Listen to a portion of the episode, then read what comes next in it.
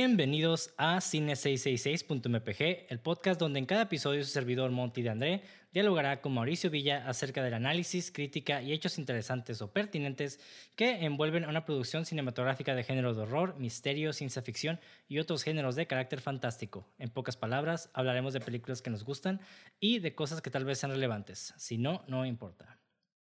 El día de hoy hablaremos de Dark City, película de 1998, mejor conocida en México como Ciudad en Tinieblas. pues, de hecho, se perro en, en español también, güey. No, Ciudad es- en Tinieblas. güey. Ok. A mí sí me gusta, güey. Coescrita y dirigida por Alex Proyas, quien, como habrán escuchado en un episodio pasado, también dirigió El Cuervo en 1994. Entonces sí. Sí, porque también Dark City, de hecho, la, me gusta más Ciudad en Tinieblas que en sí la palabra Dark City. Bueno, perdón, la- el título Dark City. Como que, eh, no sé. Mm. Creo que yo que ya soy un poco más gringo. Pero. Ajá. Estás más agringado. Sí, no, a mí también me ándale. gustan usualmente los títulos originales, pero en este caso como que leí el título en español y me quedé, ah, está... No suena gusta, mal. está- No sé por qué me Suena, reí. suena, suena misterioso, güey. Ajá. O sea, no suena mal, pero no la sí, no, no me lo venía a esperar. Como... Es que suena muy simple, ¿sabes cómo? Digo, Dark City también. sí, como Dark City, como pero. más simple. No sé, como que Dark City o será como más a lo que es. Pero bueno, anyways. Suena más Darkman, como que donde vive Darkman. Pendejo. Pero sí. Y bueno, antes de dar nuestras impresiones, vamos a dar una breve sinopsis. Un hombre lucha con los recuerdos de su pasado, que incluyen a una esposa que no puede recordar y un mundo de pesadilla del que nadie más parece despertar. Sí. Muy ambiguo, obviamente, porque también si no han visto la película, véala antes de ver- oír este episodio. Es muy buena película y la neta, como es un thriller de misterio, bueno, así como una película de misterio, siempre es más disfrutable cuando no sabes de qué trata bien. Entonces ahí se las dejamos. Pero si ya la vieron, pues acompáñanos. Y si no. A ver, y- Mauricio. Y, si les vale verga, pues también acompáñanos, ¿no? No hay pedo. Este. Pues sí, así es. A ver, Mauricio, ¿qué te pareció esta película? Eh... creo, creo, creo que tengo los mismos sentimientos que cuando vi The Crow. Aunque esta película no tiene carisma, obviamente, porque no es la intención de esto. Pero creo que está chingona la película. A mí me gustó un putero. Y me gustaron un chingo los personajes, a diferencia de Dark... The Crow, ¿no? Ajá. El único pedo aquí es que creo que el pacing está medio off. Me desesperó un poquito. Me hubiera gustado que la pel- el primer acto. Hablas del ritmo, ¿no? Ajá, ándale, el ritmo. Me hubiera gustado que el primer acto hubiera sido un poquito más lento. Porque el segundo y el tercero, como que se vuelven no lentos. No porque están aburridos, sino como porque, ok, ya vamos a explorar ciertas cosas. Y era como que, ah, ok, ya. ya y sentí como que ese choque, como que, ah, me hubiera gustado más exploración del vato al principio de tal vez era el asesino o no. Y creo que luego, luego sabes que no. Me hubiera gustado un poquito más de exploración en ese sentido, ¿no? Como un poquito más de misterio con él y explorar como su falsa identidad. Porque también es como que mm, no puedo exigir a la película que me eh, que me explique esos personajes porque va contra la temática de la de la de la película, entonces no no es como que la película habla como de identidad, ¿no? Entonces como que no te puede mostrar identidad porque pues no tienen hasta cierto punto, ¿no? Pero está curada porque hasta cierto punto sí tenemos character development, entonces desarrollo de personaje, entonces está muy chingona la película. Nada más creo que el pacing y creo que ciertas partes ciertas partes del editing se me hace como que sloppy, pero la película en sí está muy chingona, muy moody y no me había dado cuenta que esa era la precuela de Matrix. ah, de hecho, sí es cierto, salió. No es película de Matrix, obviamente, pero pudiera ser. Salió un año antes de, de Matrix, de hecho. Ahí tengo un detallito, no sé si lo vayas a decir en Fun Facts, pero Tú dilo, tú dilo. que aprendes el uno de los productores de de Alex Proya trabajó también en The Matrix y les enseñó un corte principal antes de que saliera la película a los de Matrix. Hasta inclusive en usar, usaron un set de Dark City. Y el vato está en una entrevista diciendo eso y no se notaba enojado ni bitter, porque suena como muy intenso, pero se notaba como un cierto tipo de salt, de como un poquito de rencor, ¿sabes cómo? ¿De parte del director? Sí, de Alex Proya. Ah, Porque ya no trabaja con ese productor. Entonces sí está bien culero que tu productor como que backstabbing. Bueno, no diría backstabbing, pero le enseña un corte de tu película a otras personas.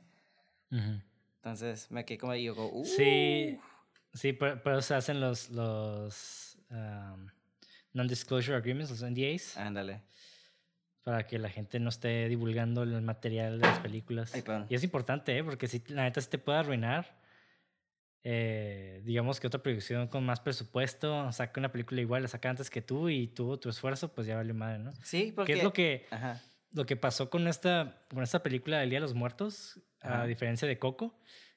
Coco se hizo un chinga, salió, y, pero estos güeyes llevan como 10 años este, produciendo el Día de Muertos y salió primero Coco y pues obviamente la gente pues fue a ver Coco.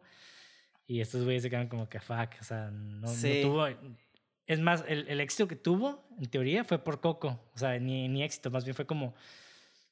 Eh, la gente ni siquiera sabía que existía hasta que alguien la comparó en, creo que en Facebook no sé, güey. Entonces, que está bien triste, la neta, güey, porque, pues, la neta, digo, no he visto la película, ni, incluso ni siquiera la he visto, la de Día de Muertos. Pero por lo mismo Pero ya viste Coco, ¿no? Sí, ya vi Coco, güey. la neta está bien vergas, Coco. no, pero entiendo tu ejemplo, solo es chiste. Sí, sí, sí. Sí, digo, eso no le quita el mérito que es buena película, Coco. Claro, claro. Pero la neta, o sea, también que chafa que por el presupuesto, por la, la gente. la falta de apoyo, también como que no se puedan salir a tiempo y menos con con la publicidad que tuvo esta otra película, ¿no? Que ya salió mucho después y con menos tiempo. Simón, porque, o sea, literalmente, obviamente, Dark City y Matrix son cosas muy diferentes, pero pues realmente yo diría que es casi casi el mismo plot, o sea, estamos en una realidad que no es la realidad de él. Este, el vato, o sea, hace Dios al final, tiene superpoderes, ¿sabes cómo? Es como que los beats, está como muy seguros y te quedas como, damn, pero está curada que también The Matrix hizo lo suyo, obviamente no es como que le robó todo, o sea, ahí es lo que siempre digo, ¿no? Toma prestado lo que vas a hacer usar, pero hazlo no único, pero diferente o dale otro spin. Que está curada lo que hicieron, o sea, pero sí, sabe, sí es lo que tú dices, ¿no? Está, está triste ver como que esa película sufrió por, para que esa película tuviera éxito, ¿sabes cómo? Simón, de hecho, bueno, no sé si esa fue la razón, personalmente. Eh, Puede que sí, o sea, no, no dudaría que sí por esta película Matrix hubiera tenido, tuvo el éxito que tuvo. Pero igual, eh, digo, Matrix tiene lo suyo, cada uno tiene... Claro. Digo, a pesar de que tienen este plot similar, que es como que, ah, el mundo donde vives realmente no es el verdadero. Tan, tan, tan. Tan, tan, tan. Y ahorita todos los eh, teoría paranoicos tienen un boner bien grande. que de hecho ahorita que hablemos de, de León, eh, creo que va a estar un poco desacreditado todo el pedo de las teorías de, conspiración. Pero, pero a ver qué pedo.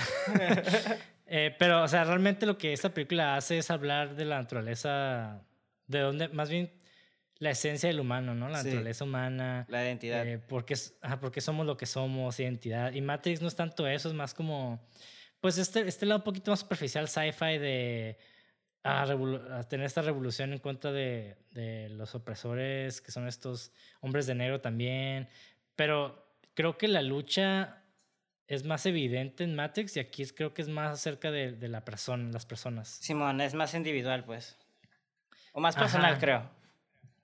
Sí, que está, está, está raro porque habla de, de un colectivo y habla también del individuo, ¿no? Aquí creo que... Con los monstruos, ¿no? Sí, sí. exactamente. Sí, y creo que, digo, no se trata de, de, que uno es mejor que otro, de hecho ocupamos tanto ser como eh, individuos tanto, y, ser parte de un colectivo, o sea, siempre es como necesario estas dos partes. Claro. A diferencia de, de tal vez lo que se pudiera interpretar esta película de que el individuo es más importante. Y tiene mucho que ver, ¿eh? Sí, vamos, ya voy a empezar, güey. Ya voy a empezar. Sí, sí, digo, o sea, vamos entre comunismo y capitalismo, ¿no? Que el no digo, el capitalismo apoya más la individualidad, a diferencia del comunismo que apoya más la, el trabajo en comunión. Claro. Que claro, bueno, como popularmente se cree, porque no es cierto, son falacias. En ambas creo que las dos cosas convergen bien. Bueno, deberían de converger bien. Pero, o sea, como se tiene esta preconcepción de que cada uno es como que ah, el individuo es más importante en capitalismo y en otro no. que sí tiende, sí hay tendencias, claro, pero digo, es, siempre hay como una crítica social a partir de estas ideologías, ¿no? Sí, ya es como la imagen que les está dando por pop culture y cosas así, ¿no? O sea... Ajá, exacto. Y bueno, antes de empezar, eh, ah, yo también no he dado mis impresiones, güey. A mí me gustó un chingo esta película. Eh, especialmente estéticamente me, me encantó. Me gusta mucho la simbología que usa, a pesar que no tiene el peso como otras películas con, digamos, eh, voy a decir entre comillas elevadas, digamos como The Witch o Lighthouse hablando de Robert Eggers. mm, no sé, es... Ok. Pero, o sea, usa mucho simbolismo aquí. eh, pero digo, que funcionan de manera meta, perdón, de manera diegética. Ok. O extra- no, no, sabes que lo estoy diciendo mal, güey. Está, creo que los dos funcionan muy bien.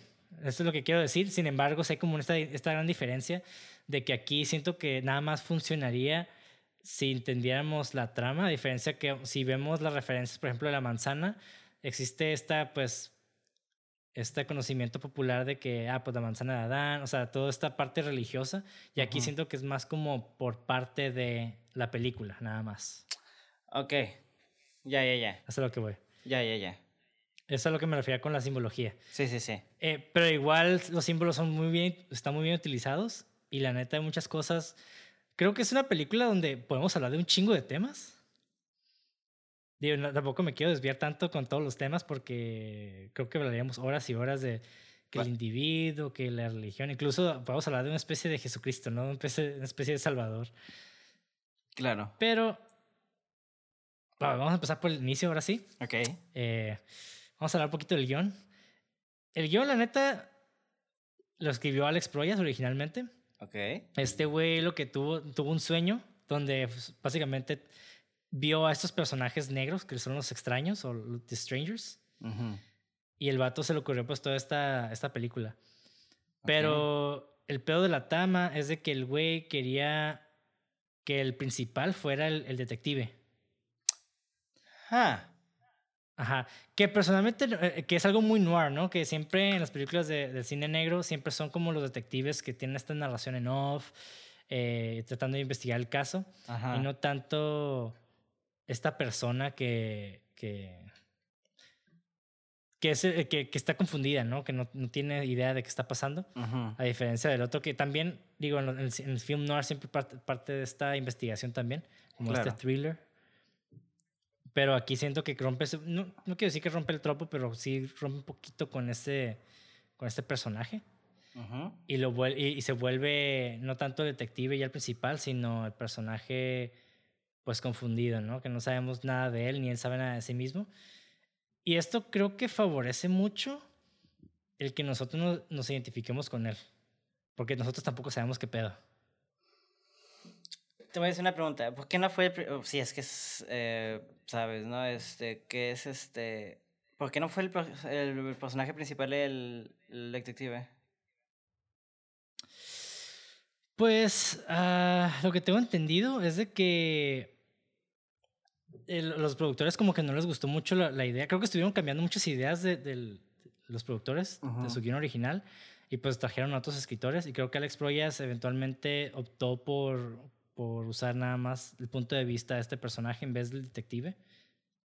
Desconozco la razón exacta, Ujú. pero sí sé que por, por tantos cambios, pues obviamente Ya no es lo mismo. eh, ajá, ya no es lo mismo. Entonces el vato, pues yo creo que optó por cambiar el personaje también. Y digo, el personaje del investigador en el guion original hubiera estado investigando el, pues, el caso y reuniendo pistas. Y estas pistas eh, y datos que eventualmente, digamos que a, a la mitad de la película hubieran dejado de tener sentido. Porque se hubiera quedado como, what the fuck, o sea. Porque sí iba a haber un asesinato. Ajá. Entonces, el asesinato pues hubiera dejado de tener sentido de que qué pedo, o sea, esto estas pistas ya no tienen nada que ver con este güey, ¿no? Ujú. Y estas pistas lo llevarían a una historia mucho más grande de lo que estaba sucediendo, que es lo que pasa en la película. Claro.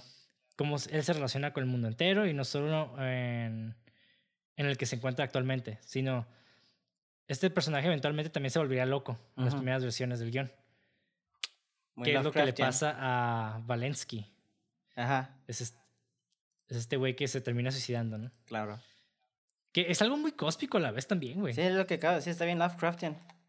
Ah, no te entendí, sorry.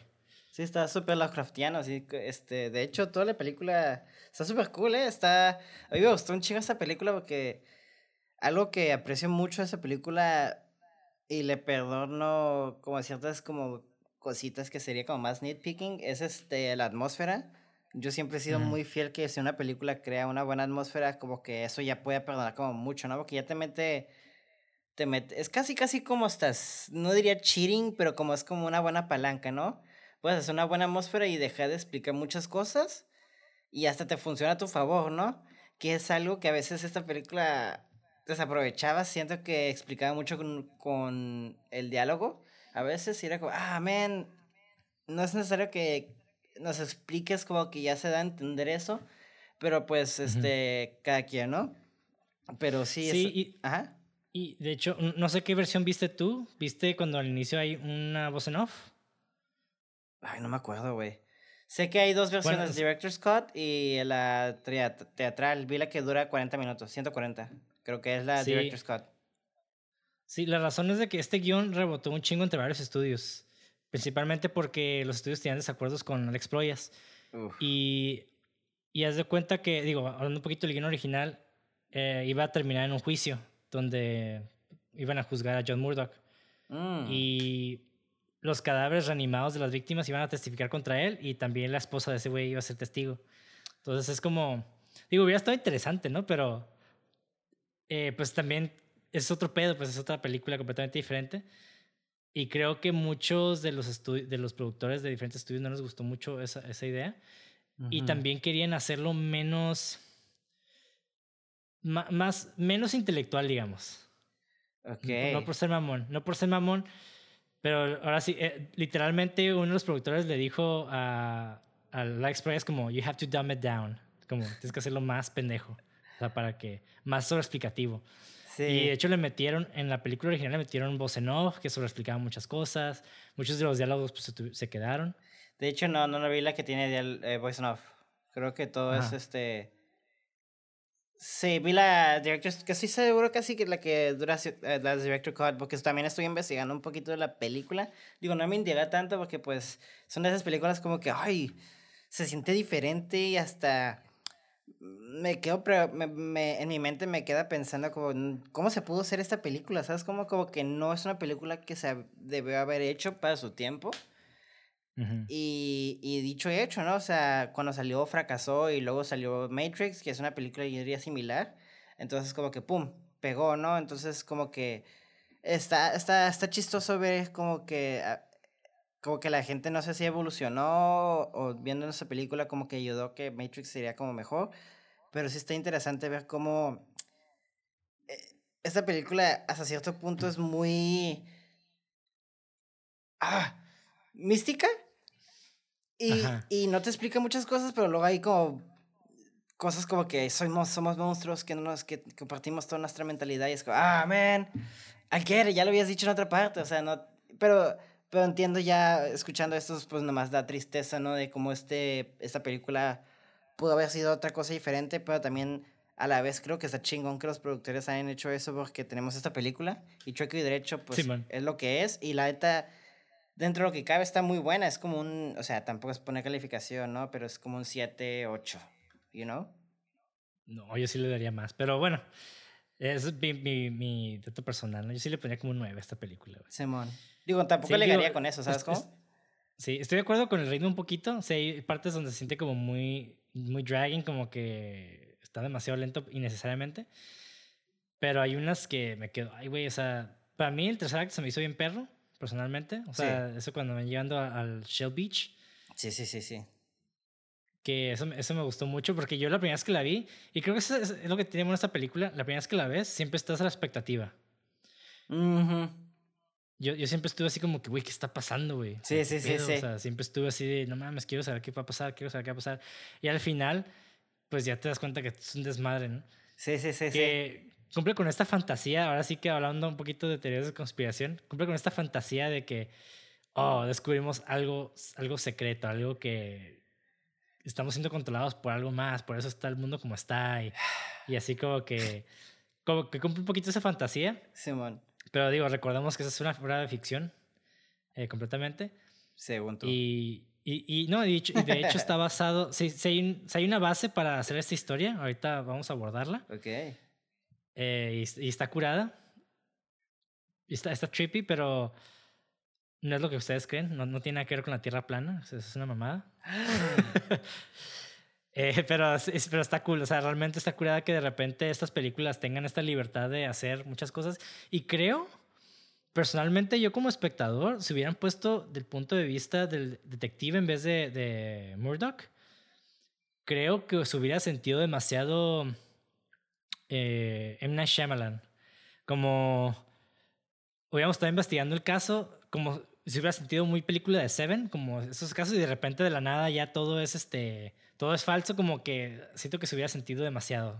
de. Mm, Ya te ¿Sí entiendo. Sí, sí, sí, porque personalmente sí me, a mí me llamó mucha atención. De hecho, es algo que aprecio mucho de la película también, son los personajes. Ujú. Siento que están hasta cierto punto dentro de la trama de la película, dentro de lo que permite, porque ya hablamos de que realmente ninguno de los personajes son quien son. Están bien desarrollados y está difícil de decir eso en, dentro de esto, ¿no? Pero, por ejemplo, sabemos que dentro de esta realidad que crean los estos aliens o lo que sean, este, no, no, por ejemplo, hoy podría ser Ricardo, en- tomando a Ricardo como ejemplo, Ricardo es cineasta y mañana es un lechero, ¿no? O sea, nada que ver, ¿no? Ajá. Entonces es algo muy chingón de esta película que, que juega mucho con la expectativa del personaje, pero algo que sigue ahí como base es como la realización del personaje, por ejemplo, del, del detective, dándose cuenta de que, oye, algo aquí anda, al- algo anda mal, ¿no? Como que si este vato tiene la razón, no está loco, ¿no? Y me gusta mucho el descenso de él, como dándose cuenta de eso, no fue como un de la nada, un switch, ya creo en él. Y hasta cuando se da cuenta de cosas como que todavía se está luchando para que nomás tuviera sentido en su cabeza, ¿sabes cómo? Y es, es algo que aprecio mucho de los personajes, como que no son tontos. Hay a veces donde sí se siente como ah, plot armor, donde los monstruos como claramente podían matar al güey. Por ejemplo, pudo haber el niño acuchillado al, al John Murdoch, pero no, se agacha y lo muerde y ¿sabes cómo? Es como, ¿qué? Simón. Y otra parte donde están los pinches strangers correteándolo. Y el vato principal, el malo principal se podría decir, le los para, se suben en el taxi, se van corriendo y luego se acerca y le hace cara como que chingados se fueron. Y me quedé, güey, tú los esperaste. O sea, ¿qué? Tiene Sí, sí, sí, sí. y no hay como mucho peligro para los personajes, en mi opinión, con el personaje principal, que eso es como lo que me molestó un poquito del guion, ¿no? Eh, que hay como no hay real danger, sí hay un misterio y a la verga, qué pedo, pero en sí los personajes nunca sentí que estaban vienen en peligro, porque tienen, sí siento que tuvieran como mucho plot armor, pero en general algo que aprecié mucho de esta película son los personajes, ¿no? De que sí se sentían como humanos dentro de lo que cabe de la temática, ¿no? Ujú. Sí, sí, sí. Ah, perdón, pensé que iba a seguir. No, no, no, ya esto, no. Ah, ok. No, sí, sí, definitivamente, güey, estoy de acuerdo contigo. A mí no, personalmente no me molestó tanto Ujú. y creo que en parte es, tiene mucho que ver también con estos eh, alienígenas, los extraños, Ujú, que eran, digo, a final de cuentas todo era un experimento para ellos, ¿no? Entonces, Claro. siempre era, era, era empujar, y es parte del- también del- de la ciencia, ¿no? Empujar los límites, como de, hey, pero a ver qué pasa, hasta dónde llega este güey, hasta dónde va a pasar, ¿no? Eso sí es cierto, eso sí es cierto. Entonces, entonces yo por eso como que al principio también dije, ah, pues igual a lo mejor es por eso. Ujú. Eh, la parte del niño sí te la doy, esa sí me quedé como que, porque ahí, ahí ya lo estaban persiguiendo. Creo que ahí sí. Pero también, ¿sabes qué? Se me hace bien perro que lo haya mordido, güey. Como que me gustó eso. Es que es lo que te digo, o sea, se me hizo bien innecesario, pero me quedé fucking niño asshole, güey. Es como que Sí, siento sí, que el niño como- está como tratando de Porque- experimentar. Eh, Y es que de cierta manera también, digo, viendo todos esos eh, aliens como colectivo, Ajá. eh, eran asos, güey. O sea, realmente esos güeyes como que me recordaron a, a- a los japoneses que experimentaban con, con prisioneros de guerra, Simón. que era de que ah, vamos a hacerles esto y así, ¿qué pasa si hago esto? Igual también como que tenían esa curiosidad, tal vez el morrillo era como, ¿qué pasa si lo muerdo, no? Simón, No porque sé. luego hasta el- cuando también algo que me da mucha cura del morrillo que, ay, güey, aplaudí un chico cuando se murió, güey. Salió volando y dije, a huevo, pinche morro pendejo, porque también cuando están debatiendo los strangers, ¿qué hacemos con el vato? El niño fue el primero de kill him. Y como todos empezaron, sí, mátelo, mátelo. Y me que pinche niño, hijo de perra. Esta película, es más, en el diseño voy a poner, esta película me hizo odiar a los niños. no mames. Pero sí, o sea, lo que tiene, lo que tiene de repente esta película, como que esas pequeñas cosas. Sí, y hablando también de personalidad, ¿no? El, detective, lo que tiene, digo, no sabemos qué rol tuvo en el pasado, o sea, realmente solo conocemos como detective, pero que sí tiene ese güey y siento que no es parte de la memoria, es el vato cómo ve los detalles. Sí, exactamente, te digo, o sea, sí tiene detallitos, que esos personajes como que te quedas, ah, pero sí, como, o sea, claramente hasta el, eh, el, el, soldado, el soldado, el, el alemán, se podría decir, el científico alemán, que el doctor, ¿cómo se llama, güey? ¿El doctor? Simón. El Daniel Schraber. Ándale, que le dice, este, tú eres una persona que se fija en los detalles, o sea, conozca las personalidades, ¿sabes cómo? Y está curada a ver cómo, ah, mira este güey, o sea, realmente sí se fija en los detalles, independientemente que fuera un lechero o un detective o algo, ¿sabes cómo? Sí, como el vato del, del, hotel, ¿no? Que era un hijo de la chingada en el hotel y también un hijo de la chingada con los, con los revistas. Simón, Simón, ándale. Es como que esto, ese vato no cambia, ¿sabes? Como independientemente del rol que tenga. Que habla de la película tal vez hasta cierto punto, ¿sabes cómo? De la temática. Sí, pues de hecho habla perfectamente de eso, o sea, realmente no, no importa Aquí lo que, lo que está tratando de decir es de que no solamente las memorias o lo que tenemos en la cabeza es lo que nos hace humanos. Simón sino habla acerca del alma, ¿no? Que es este, ahora sí que esta parte mística del ser humano, lo, que nos hace nosotros. Simón, hasta el final le dicen el vato, estuvieran buscando en la parte equivocada, ¿no? Sí, sí, sí. Por eso también de repente siento que tiene como esos fragmentos medio, medio religiosos, así como... Nada, más como ese, ese pequeño, esos pequeños detallitos, ¿no? no, hasta yo diría que bastante hasta el final, porque el vato se convierte literalmente en Jesus. O sea, O sea, literalmente tiene el poder y hasta le dice, ¿qué vas a hacer con todo ese poder? O sea, realmente el vato hace que la Tierra se vuelta, crea, o sea, saca al mundo del, del sol. No, no sé si lo hace con intención, pero te digo, o sea, me recuerdas a cierto punto con The Matrix, porque, o sea, The One, siento que no necesariamente, no dicen, no hay una profecía en Dark City, ¿no? De que va a venir alguien. De hecho, lo abordan como muy científico, de que tal vez, de hecho, hasta te quedas al principio, ¿por qué ese vato tiene estos poderes, no? Pero ya te das cuenta, al principio proponen de que ah, este vato es como la naturaleza, la evolución natural de tanta experimento, ¿no? Y es como que también no lo, a tu punto, como dices, no lo matan por lo mismo, ¿no? Para ver, para explorar esto, hasta qué límite puede llegar este güey. Pero ya te das cuenta que al final, como yo entendí, es el, el, el doctor lo estaba preparando todo el tiempo, ¿no? Que está curada, o sea, esos plot twists que tiene, o sea, la película, como tú dices, siempre te mantiene en suspenso que es algo que siempre voy a apreciar de esta película. ¿Qué chingados está pasando? Sí, es que, es que a, veces es lo, es lo más difícil, como mantener al espectador en suspenso y, en la oscuridad. Creo que el vato hizo un jalezote en ese aspecto. Simón. Y pues lo de los personajes, eh, la neta está súper justificado por el hecho de la temática que está, que está, la que está hablando, perdón. Simón. Y yo soy como el pinche Porky Pig, güey, así tartamudeando cada rato, güey. Pero bueno. Eh, lo que sí tiene la película es de que tiene como cositas, pequeños elementos, como ya mencioné. Eh, por ejemplo, la música. Eh, digo, no tanto la música extradiegética de la película, sino la música. Hay una parte en la primera escena del inspector. El inspector Bumstead, el vato está tocando un acordeón. no me acuerdo en qué versión de, del. No sé si en ambas versiones o en una versión nada más. Está tocando su acordeón. Y esta canción es una canción de verdad que fue escrita en 1939 por un compositor polaco judío. Y la, la canción se llamaba originalmente Mala, Mala Blekitna Shusteksa. Ajá. No sé si lo estoy diciendo bien, pero. Que significa pequeño pañuelo azul. Ok. Y la letra se tradujo más tarde a muchos idiomas y se hizo muy popular en la era soviética, la Segunda Guerra Mundial, bajo el título eh, solamente Pañuelo Azul. Ok. Y esta letra habla de un hombre infeliz y solitario o sea, el hombre infeliz y solitario, que deambula sin rumbo por el mundo pensando en su amor perdido que se ha ido para siempre. Y mm. su único recuerdo de su amada es el pañuelo azul del, título. O sea, como la película trata de, de, nuestros recuerdos, la canción en realidad encaja bastante bien con este tipo de, de estado de ánimo, ¿no? Claro, claro, claro. incluso el pañuelo azul podría representar, eh, pues esa parte, bueno, obviamente no hay un pañuelo azul en la película, pero haciendo esta alegoría de que el pañuelo azul podría ser como esta parte de nosotros que perdimos, que perdieron esta, estos personajes, o sea, que son ellos mismos, ¿no? Que son sus memorias, son sí, sus... Sí, porque hasta también el azul es el color de inocencia, si no me equivoco. Eh, el color de inocencia, el azul, no estoy seguro, güey. Sí. O sea, ¿tiene sentido? Ajá. Suena más como con melancolía, tristeza y demás, pero no sé si inocencia. Sí, Tal vez sí.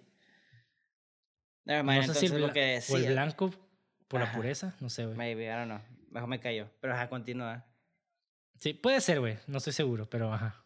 Sí, porque a mí, aparte fuera está cura ese detalle de, la canción. Porque digo, no. Yo siempre he dicho, ninguna tarea. Digo, ninguna película te tiene que dejar tarea, ¿no?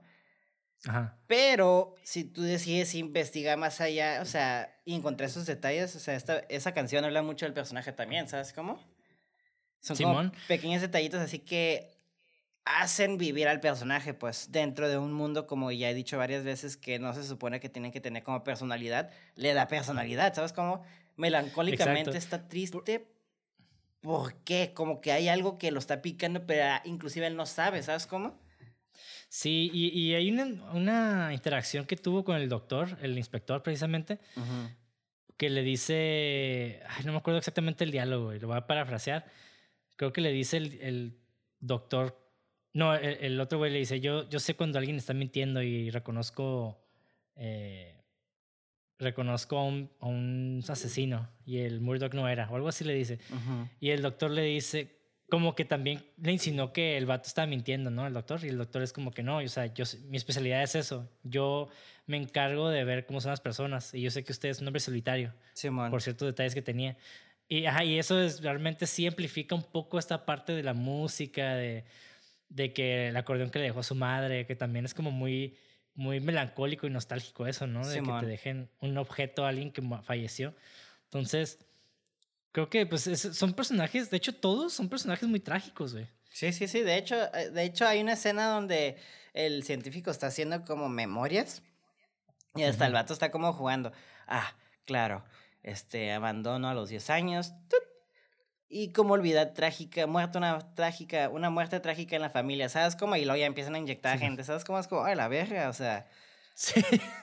Eh, eh, o sea, como bien satírico esa parte, pero te quedas como, ay, sí está como que algo real, ¿no? Porque muchas de tus memorias están, bueno, no digo que todos, ¿no? Pero, ah, como que llegaste a ser invasivo, me sentí, ¿sabes cómo? Sí, sí, sí, sí. Sí, pero y, es locura de esta película también que me gusta mucho, es de que todos los personajes son trágicos, realmente. Sí. Y, y, y más que nada porque hay una gran tragedia detrás que están viviendo una vida que no es, real. Exactamente, o sea, por ejemplo, tomando la muchacha que se me olvida su nombre, güey. Este. Que la Jennifer Connelly. Sí, man. Ay, preciosa, güey. Sí, sí, aquí se llama Emma Murdoch. Emma, ándale. Emma. Que, que, después le cambia el nombre a Ana. O sea, como que los cambios eran como muy minúsculos, ¿no? Claro, claro. Como que no tienen ni pasión, por lo mismo que los vatos que los están cambiando son como monstruos que no tienen como alma, ¿sabes cómo? Que lo veía todo muy como técnico, pero está cura ver cómo hasta, digo, no está cura, bueno, en el sentido de negativo, ¿no? Está trágico ver cómo una muchacha piensa que le fue infiel a alguien, ¿sabes? Como cuando no lo fue. O sea, está, está haciendo pues gaslighting a creer eso, ¿sabes? Como por eso Sí, pues cara, cara como una culpa que por un pecado que no cometió. Exactamente, que, que eso es lo trágico, ¿no? Que es como la... No quiero decir que es la fe fatal, pero como que juega ese papel al principio, que esta película, pues algo que está muy chingón, que aprecio mucho también es de la atmósfera, es como la combinación de todas las décadas. Simón. Y, y como que al principio vi que, ah, güey, esto está bien nuevo, está bien cincuentero. Y ya cuando que, ay, mira, es que esto se ve así, esto se ve así, se ve diferente. Y luego ahí al final cuando explican, ah, es que hagamos todas las memorias. La que, ah, man, ya sabía eso, ¿sabes? Como que lo das a entender que es, esas son las pequeñas frustraciones que me dan de esta película, como que por los productos, esto ya es culpa del productor aparentemente. De que, pues no sé, digo, a mí, a mí ese, ese, diálogo no me molestó para nada. De hecho, sí me gustó que lo dijeran. Mm. Creo que también, digo, porque no O sea, si pones atención, eh, definitivamente son diferentes eras. Claro. Pero también recuerda, por ejemplo, si hablamos de una película cyberpunk o steam, steampunk. Steampunk. O sea, no es de que agarraran diferentes eras en la película, sino así es el estilo. Y esta película se pudo haber interpretado como que era el estilo y no tanto como una acción que los alienígenas hicieron eh, activamente. Uh -huh. si me explico. Sí, no, sí te entiendo. Digo, entonces, o sea... Para, y, o sea, para mí no se me hizo sobreexplicativo, se me hizo más como confirmando de que el eh, que estos detalles o o cosas visuales que están ahí, sí están hechos adrede por ellos, no tanto de que no sabían. No fue, no fue extra diegético, pues fue diegético. Es lo que voy. Digo, estás mal, pero bueno. no, no, no, es que entiendo lo que dices. Porque, sí, es a gusto, pues. Ajá, es, no, digo, lo que digo es de que tú, si tú tienes la concepción de que estos, estos elementos visuales como de repente vemos que está muy cincuentero los trajes en, en esta estación de, de, de policías y de repente vemos que está como muy, hasta, futurista, ¿no? Eh, cuando está en el en este diner que ves todas las comidas en pequeñas cápsulas. Simón. Como que sí hay como un, hay un desfase temporal muy, muy canijo ahí. pero no sabes si es porque la película vive en ese tiempo, en un tiempo muy definido solamente en este universo, o si es algo que activamente los, los extraños hicieron para combinar las diferentes épocas. A mí se me hace no, porque si tomamos en cuenta eso, que es algo muy interesante que también toma la película, porque dice cuando ya como que están este recordando o, como que pegando las piezas juntas, por así decirlo, este, resolviendo el cabezas es cuando le dicen, este, ¿dónde venimos? Y el doctor dice, ni yo sé, nadie sabemos de dónde venimos. Entonces, realmente no sabemos si son de la Tierra, digo, nomás porque parezcan que son humanoides como nosotros, no quiere decir que sean de la Tierra, ¿sabes cómo? O si son de la Tierra, pero también del año 3000 o de, la, o de este mismo año que nosotros, ¿sabes cómo? Y de hecho, tomando en cuenta eso, porque también el diálogo que dice el vato, tomamos esto de todas tus memorias. Entonces puede ser que, o una, esa memoria vino de una película que un vato vio y usan eso como memoria, o si están en el futuro ciertas personas y la sacan del futuro, ¿sabes cómo? No sé si me estoy explicando todo lo que dije. Más o menos. Sí, creo que sí te entiendo. Porque a mí está trippy eso, ¿sabes cómo? Da. Sí. Da. Pero, pero, digo, regresando un poquito lo del diálogo, no se me hace. No, no se me hace innecesario, pues. Ajá. No se me hace como. Ni necesario ni necesario. Se me hace como que está bien. Creo que Sí, o sea, como tú dices, si no estuviera ahí, pues creo que no cambiaría mucho nuestra experiencia con la película. Pero el que lo dijeran como que te confirma que efectivamente todos estos elementos están puestos ahí adrede. Es lo que voy. Entonces, ajá, a mí personalmente no me molestó eso, pero pues entiendo que a, ti sí, ¿no? y bueno, y hablando un poquito de, John Murdoch, porque el, cómo introdujeron a este güey me gustó un chorro. A mí también. Porque del vato despierta por primera vez en una tina desnudo. Simón. Lo que, lo que se me causó como, oh, what the fuck, ¿cómo, se comporta después de salir, no? Se comporta como casi, como que no, no tiene mucho control sobre su cuerpo, así medio tambaleándose. Y me recordó, no sé, como un bebé saliendo de su mamá, ¿no?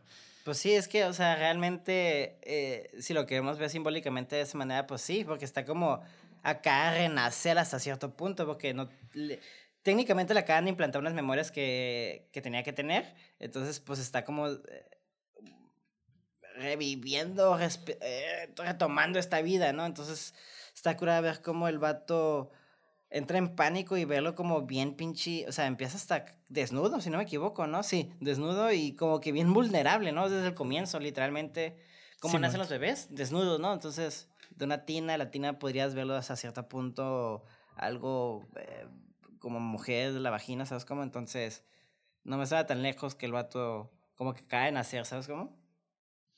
Sí, güey. Y de hecho, digo, ya, yo ya después que, que, me puse a analizar la movie, sí se me hizo como una escena muy de resurrección, así como cuando Cristo lo, lo, matan y el vato eh, sale de una cueva acá como bien, bien poderoso. Que literalmente el vato pues adquiere poderes después de ahí. sí.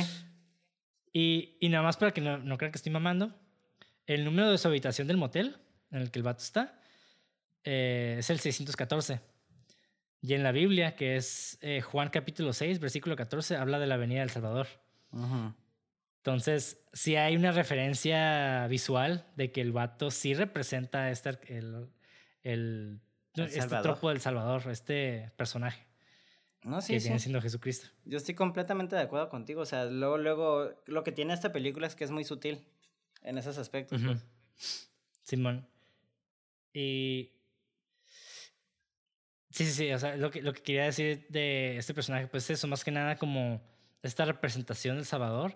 Y creo que no se me hizo tan obvia. Me, me gustó mucho esa parte. Creo que al final, pues ya se vuelve obvio, ¿no? Pero durante toda la película, hasta. Lo, lo, que lo que quiero decir es de que el vato lo presentan como un villano al principio, porque se levanta y pues se ve el cuchillo, está la, la prostituta muerta como que de entrada, pues tenemos esta idea de qué pedo con este güey. O sea, el vato es un asesino o qué pedo. Pero nunca pensamos que es el Salvador. O sea, es como todo lo contrario. Sí, sí, sí, sí, el contraste, ¿no? Para, para dar ese contraste que es el. Hasta, hasta nombre diría que tiene referencia a John. Este. Es un nombre muy bíblico, pues. Sí, pues de hecho, Juan el Juan capítulo 6 es. En inglés es John, chapter 6. Ándale, ahí está. John, o sea, sí, no, a mí se me hace que una, son referencias muy obvias. Eh, no como las presenta, sino ya cuando las entiende, ¿sabes cómo? Sí, sí, sí, pues ya te quedas como que, ah, pues sí, sí, sí, ya tiene sentido. Sí, porque, o sea, John a mí luego, luego se me hizo como muy obvio que era eh, un hombre muy bíblico y hasta el final también te quedas, o sea, se convierte, literalmente se convierte en The One, ¿sabes cómo? Bueno, yo no sé, porque John se me hace un nombre muy común en Estados Unidos también. Entonces, como Juan en México. Sí, pero en ese caso yo, yo conecté las cosas porque ya estaba viendo la película, ¿sabes cómo? Mm, ya había como. O sea, yo sí estaba. Porque también, también esta es la primera vez que la, la segunda vez que la veo, de hecho. La primera vez, obviamente, no entendí ni verges. De hecho, tengo una memoria muy peculiar con esa película porque la empecé a ver como un poquito casi como a la mitad del primer acto cuando estaba en la tele. Y estaba morrito y estaba bien picado, güey, de qué chingados está pasando. Y esta es la primera vez que la veo así sentado bien, bien, ¿sabes cómo? Entonces ya tengo como ciertas nociones o recuerdos, cosas. Entonces también cuando vi esta película sí se me hizo un poquito más fácil detectar ciertas cosas, ¿sabes? Como que ya tenía eh, ciertas imágenes previas. Por ejemplo, ya sabía que el vato se convertía como The One, ¿sabes? Como al final. Entonces cuando escuché el nombre de John, dije, ah, pues, o sea, y vi el final otra vez, me quedé, no, pues, o sea, literalmente el vato saca el, mundo, el, ese tipo de mundo, de las sombras. Entonces, como, él es la salvación, you know.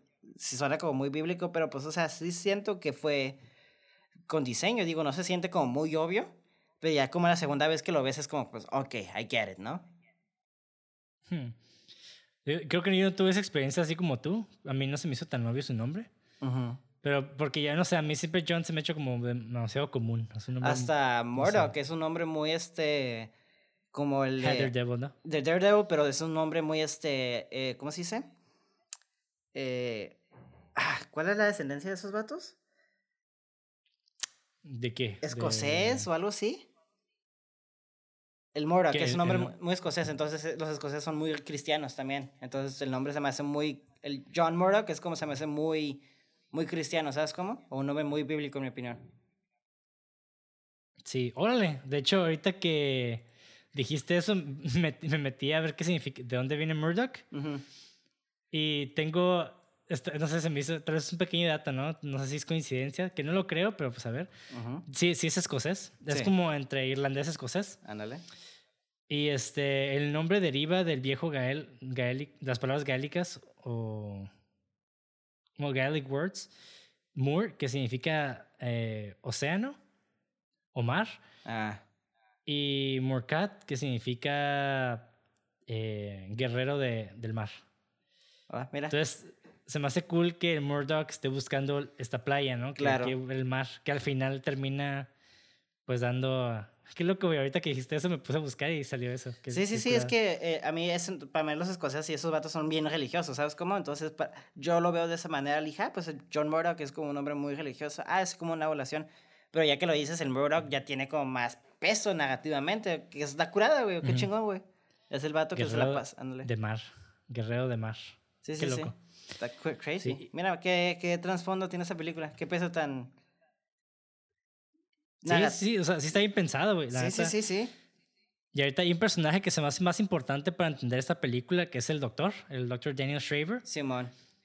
Que el, el, nombre de este personaje, de hecho, es el mismo que el de un autor de un libro a principios del siglo XX, que es un, es un juez alemán. Ah. Este, libro, este libro se llama Memoirs of My Nervous Illness, Memorias de mi enfermedad nerviosa. Okay. Y lo escribió mientras estaba institucionalizado por esquizofrenia originalmente como un argumento para su liberación. ¿Y qué decía? I'm not crazy. Release me.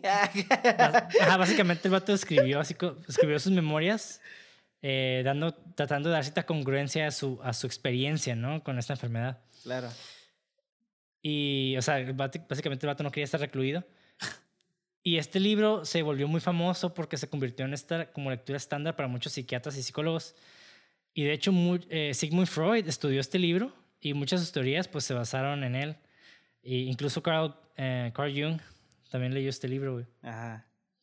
Y de hecho, Dark City se basa en gran medida el concepto de hombres fugazmente improvisados. no, no creo cómo es el nombre en inglés, pero que se, se encuentran en este libro de Shaver. ¿Hombres que qué? Hombres fugazmente improvisados. Ok. Vamos a hablar un poquito del verdadero Schraber, güey. Ok. Schraber fue un juez exitoso y muy respetado hasta la mediana edad, cuando se produjo el inicio de su psicosis. Se despertó una mañana con el pensamiento de que sería agradable sucumbir a las relaciones sexuales como mujer. O sea, el vato como que sentía que se estaba convirtiendo en mujer. Ok. El vato estaba alarmado y sintió que este pensamiento había venido de otra parte, no de sí mismo. Incluso planteó la hipótesis de que el pensamiento había venido de un médico que había experimentado con la hipnosis en él, Pensó que el doctor había invadido telepáticamente su mente. Creía que su psiquiatra... ¿Te suena, conocido? Creía que su psiquiatra principal, el profesor Paul Fleshig, se había, Fleshig, se había puesto en contacto con él usando un lenguaje nervioso del que Schreiber dijo que los humanos no son conscientes. Wow. ¿Estás, ¿estás conectando todo? sí, sí, sí, sí. Creía que cientos de almas de personas se interesaban especialmente en él y contactaban sus nervios usando rayos divinos brindándole información especial o pidiéndole cosas. Durante, durante una de sus estancias en el asilo ah, Sonstein, concluyó que hay hombres fugazmente improvisados en este mundo, que él creía que eran hombres fabricados por Dios, como milagros para proporcionar a Schreiber el jugar con humanos a la luz de una exploración del mundo. O sea, sentía que el, estaban siendo creados para, digamos, crear esta Ah, este, ¿cómo se llama? Este contrapeso a que el, mundo estaba despoblándose más y más, según. Ok. Ahora, los hombres fugazmente improvisados son figuras transitorias de forma humana, que naturalmente desaparecen o se disuelven lentamente después de, una corta, de un corto periodo de existencia. Y su aparición siempre es el resultado de una maravilla. Estos hombres llevan una vida de sueño. Como resultado, son incapaces de entablar una conversación regular con las personas que los rodean. Y Daniel, Daniel Paul Schreiber asumió que los hombres fugazmente improvisados están destinados a ayudar en el proceso de emasculación, proporcionando las, necesidades diarias. O sea, básicamente él creía que estas personas lo estaban queriendo convertir en mujer y les, estaba ayudando a hacer esta transición. Ok. Sí. Y de hecho, la jaula metálica que lleva el Dr. Schreiber al final, ya es que está como caminando ah, con esa madre. Eso se ve bien chistoso, güey. Sí, se, se inspiró también en, en, este libro, güey. Creo que en este libro menciona algo similar. Ok. Entonces, o sea, ya estamos viendo que realmente este mundo también parte de una psicosis, ¿no? De un, de un este. De una. Pues de una enfermedad, güey. sí, sí, sí. Digo, por eso te digo que esta película podemos hablar de un chingo de temas. Se puede interpretar también esta película como una gran psicosis, güey. Incluso, digamos que los, los conspiranoicos pueden llegar a este tipo de, de, de, trastorno, ¿no? Digo, no, no, no como consecuencia llegan a ese tipo de trastorno, pero el trastorno mismo puede ser una, una de, las, de las cosas que puede impulsar ese tipo de mentalidad, ¿no? Simón. Ay, ay, ay. Entonces, Ay, digo, no estoy diciendo que los conspiranoicos están, lo- están mal de la cabeza. Ah, sí están Nada mal la más estoy cabeza. Chile. Nada más estoy diciendo que están mal. Nah. Yo digo las dos. no te preocupes.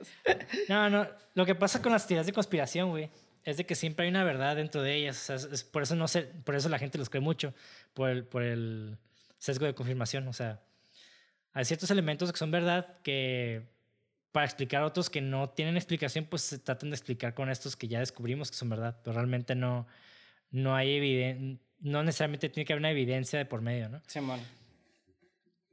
Y para hablar un poquito más, güey, de, de estas, pues de, de la temática grande de la película, hay que hablar un poquito de los extraños. Los extraños para mí, güey, se te hacen como malvados, güey. No por naturaleza. ¿A qué te refieres con eso? No siento. Bueno, ya me deja cambio mi. No siento que lo hagan con malicia. ¿Sabes cómo? Es mucha diferencia cuando un asesino, por ejemplo, ¿no? Eh, mata a alguien por accidente. Ujú. eh, a cuando activamente está cazando a alguien para hacerle daño, ¿sabes cómo? Aquí, aunque activamente sí están cazando a los humanos y todo eso, yo no siento que lo hagan con la malicia de hacernos daños, porque aparentemente nomás se llevaron una porción, no se llevaron todo el mundo, ¿sabes cómo? Entonces, este, malicia hubiera sido que hubieran hecho todo ese descadero con ellos. Igual, ellos lo hacen por necesidad de sobrevivir, por lo que, eh, lo poco que han dicho de ellos, que son como pinches mm, arañas eh, de energía, se podrían decir. Entonces, está curada ver cómo no realmente yo no los sentí como villanos, villanos, por así decirlo, sino como un villano grey, por así decirlo, ¿no? En lugar de un villano negro. Ok, sí, sí, sí. Porque, no sé, digo, ahorita voy a hablar un poquito de lo que Alex Proyas piensa de, los extraños, que yo concuerdo parcialmente con él. Pero primero vamos a, va- vamos a ver con este güey. Él, él no piensa que los extraños realmente son malvados, piensa Ah. en ellos más como villanos trágicos, lo que él siente que son los mejores tipos de malos. Sí. Eh, ellos hacen lo que sienten que deben de hacer para sobrevivir, que es completamente natural, güey. Creo Claro. que por eso te pregunté por qué dijiste la naturaleza. Sí, sí, sí, no, que- ajá, Ajá. y deben usar a los humanos de la forma en que lo hacen para encontrar una manera de continuar con, con su propia especie. Y la neta, si pensamos en, en los doctores hoy de, pues, en la humanidad, en toda la historia, güey, o sea, hemos, digo, hablando como, como colectivo, hemos hecho cosas bien, bien culeras, güey, bien trágicas por el, por el bien mayor, ¿no? O sea, como, ¿cuántas personas se sacrificaron por experimentos para encontrar la, la cura de muchas enfermedades, ¿no? Simón. O sea, antes te da gripe, te cortan el brazo, casi, casi, ¿no? Y creo que eh, por hacer estos tipos de experimentos, pues logramos prosperar como, como raza. Y creo que es lo que ellos buscan con los humanos, realmente no tanto herirlos o, o, o, infligirles, digamos, dolor por, por su placer, Sí. sino más que nada buscan eh, pues su propia, Sobrevivencia. pues estar, ajá, su supervivencia. Porque si te pones a pensar, o sea, digo, no sé cómo funciona, no sé si lo expliquen o cómo funcionaría como la anatomía de estos vatos, pero nomás, cap- bueno, no capturan, sino nomás poseen, se podría decir, que son cuerpos de los muertos, ¿sabes cómo?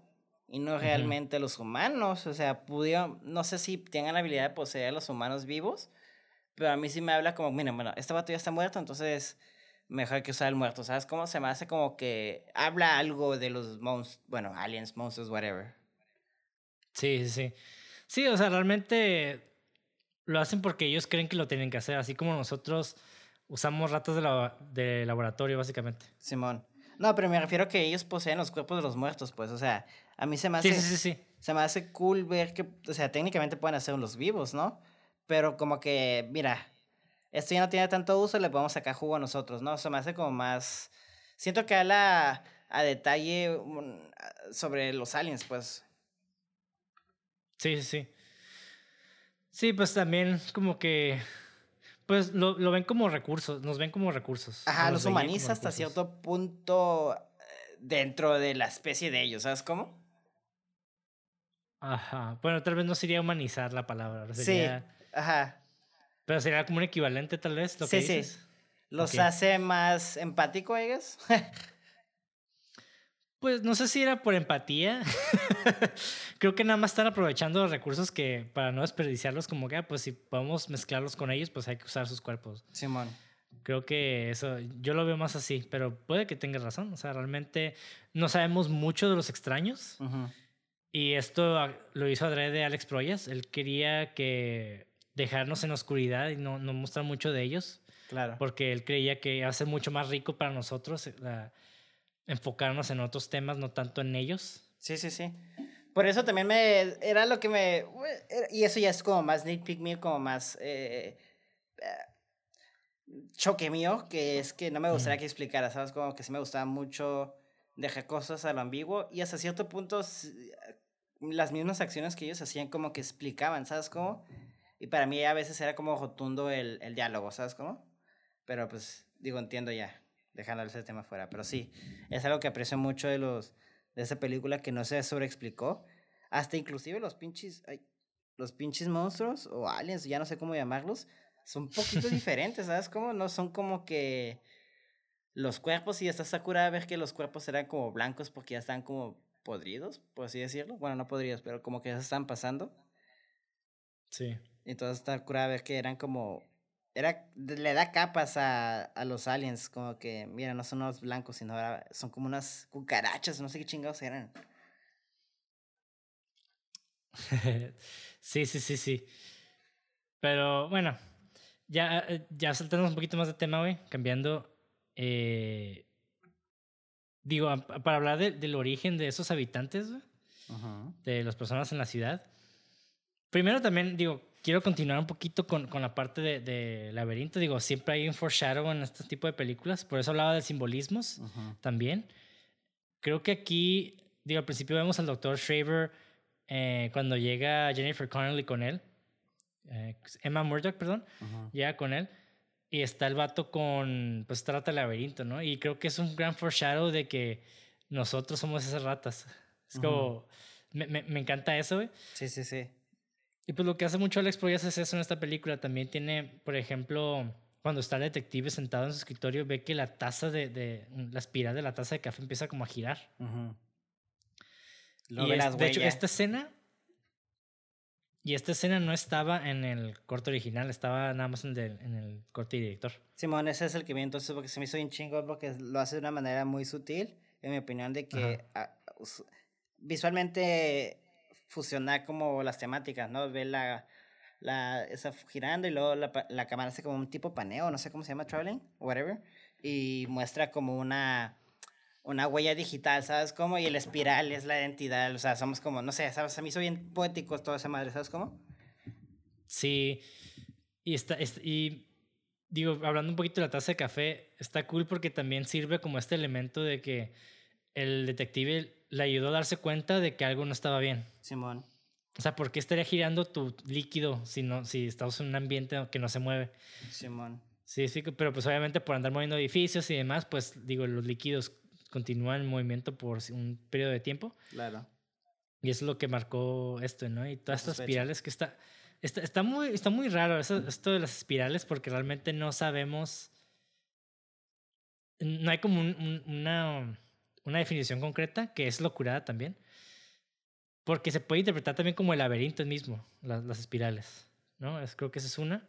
Creo que es la fusión de la huella digital y los laberintos, en mi opinión. Sí, creo que, digo, lo que pasa es que las huellas digitales, pues cada quien tiene una huella digital diferente, no hay una igual que la tuya en todo el mundo. Claro. Bueno, hasta donde tengo entendido.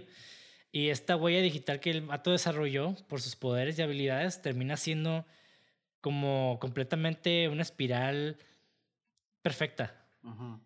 Que se vuelve como una. Como que de cierta manera perdió su, su identidad, ¿no? Pero al mismo tiempo adquirió una nueva. E, está bien raro porque.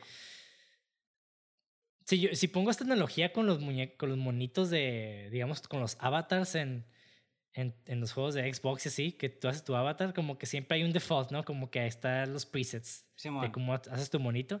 Y creo que para mí eso vendría siendo esa espiral de la, de la huella digital, como que sería el preset, como que lo más básico sin identidad que puedas tener. Simón. Que, que no sé, eso era hasta contradictorio, ¿no? Decir que el vato pues adquirió una identidad, pero que su huella no, no tiene identidad. Pero al mismo tiempo marca tal vez la esencia del ser humano, ¿no? Como que así es. Lo más, en, lo más, en lo más eh, bruto posible. No sé cómo explicarlo. Sí, sí, sí, es que realmente la película siempre está como cuestionando qué es lo que te hace ser humano, ¿no? Y aquí es las memorias o, o lo que recuerdas o lo que experimentes y realmente pues... pues lo que yo entendí la película dice que realmente no, el ser humano es, es, es el alma básicamente, ¿no? Y entonces no, no es algo que tenemos en la cabeza, sino es como el corazón que tenemos, ¿no? Porque pues, o sea, el, una de los experimentos que tenían los Strangers era ver cómo un vato reaccionaba ante un asesinato, ¿no? Y, y el vato, pues realmente como él en su alma, se podría decir su esencia, no era ser un killer, el vato sabía que no lo era, pero cuando el vato lo imprimen con las memorias de ese vato, como el vato no tenía esencia o esa alma, el vato se vuelve como el monstruo que debería haber sido él, ¿sabes cómo? Entonces, lo curada de esta película es de que la respuesta para mí es que es el alma, pero también es la esa voluntad de saber escoger o de tomar decisión de, de compararte, no compararte, sino compasión hacia los demás, ¿sabes cómo? Sí, pero fíjate, yo para mí, el ser humano, o sea, ya hablando de, de mi propia mi propia opinión de, de, respecto a qué es el ser humano, los recuerdos sí forman, para mí sí forman parte de lo que nos hace ser seres humanos. Recuerdos, experiencias, sentimientos, eh, incluso el, ambiente que nos rodea, o sea, todo. Claro. Porque son todos estos elementos lo que realmente nos, nos empiezan a construir. Claro. Y es como el sándwich, ¿no? O sea, no puedes decir, el sándwich es, es, lo que realmente es sándwich es el jamón, ¿no? Pues no, para mí el sándwich es el queso. No, pues el sándwich es el sándwich, es todas las, las partes que ocupa hacer, ocupa tener para hacer un sándwich. O sea, no puedes tener una persona sin memorias, no puedes tener una persona sin identidad, sin, sin alma, digamos, sin sentimientos, porque deja de ser una persona. Simón. Y eso para mí es lo, es lo y creo que... Eh, Digo, no, no sé si esa interpretación se dio en esta película, creo que no. Creo que hay como muy, muy blanco y negro en ese aspecto de que, ah, no, las memorias no somos el ser humano. El ser humano no somos la memoria, somos otra cosa. Buscan el lado equivocado, ¿no? Simón, sí está como muy en blanco y negro ese aspecto de como que, digo, no está mal para ese tipo de película, la verdad. O sea, creo que hasta, porque hasta cierto punto tiene razón, ¿sabes cómo?